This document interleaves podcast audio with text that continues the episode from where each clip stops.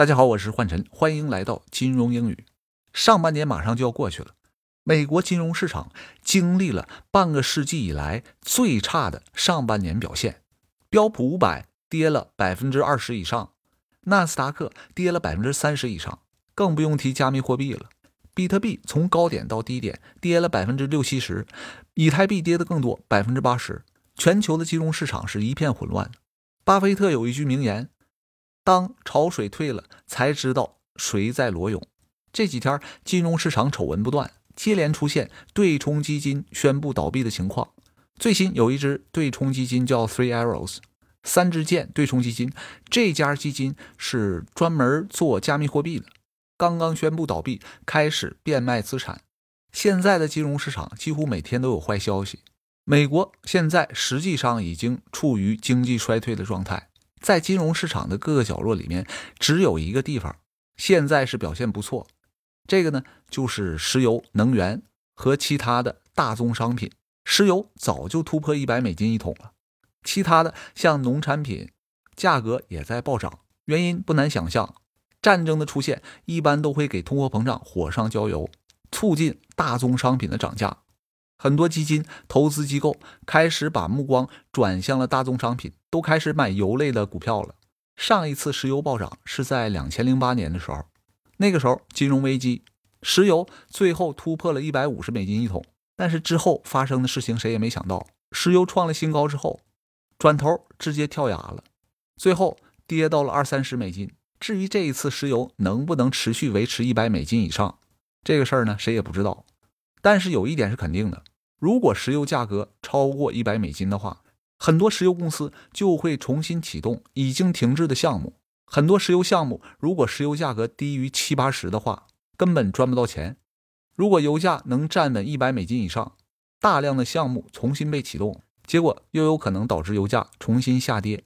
今天看了一篇文章，说的挺好，对付高油价的办法就是高油价。这个逻辑很简单，价格越高，参与进来的石油公司越多。公司越多，开采的油越多，回头又会推低石油的价格。现在所有的投资者都在盯着美联储，看美联储能不能够创造奇迹，让经济软着陆。软着陆的意思就是美联储升息，通过升息把通货膨胀降下来。但是呢，升的恰到好处，这个感觉就像开着汽车全速前进，冲向悬崖。在快到悬崖边上一点的时候，突然打转向，避免坠崖。从美联储过去的记录来看，这个可能性比较小。历史上，美联储有过六次快速升息的过程，这六次里边有四次最终都导致了经济衰退，有两次实现了软着陆，概率是百分之三十。对于股市下半年怎么走，投资者是众说纷纭。但是有一点，大家基本上是取得共识的。就是下半年市场应会在风暴当中航行，肯定会有大起大落。好的，咱们来看一下英文。Global markets closed out their most bruising first half of year in decades, leaving investors bracing for prospect of further losses. 全球的金融市场今年上半年是几十年来表现最差的六个月，投资者准备在下半年继续要应对金融市场的狂风暴雨。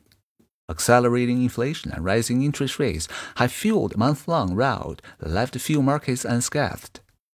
The S&P 500 fell 20% through Thursday, heading for its worst first half year since 1970, according to Dow Jones market data.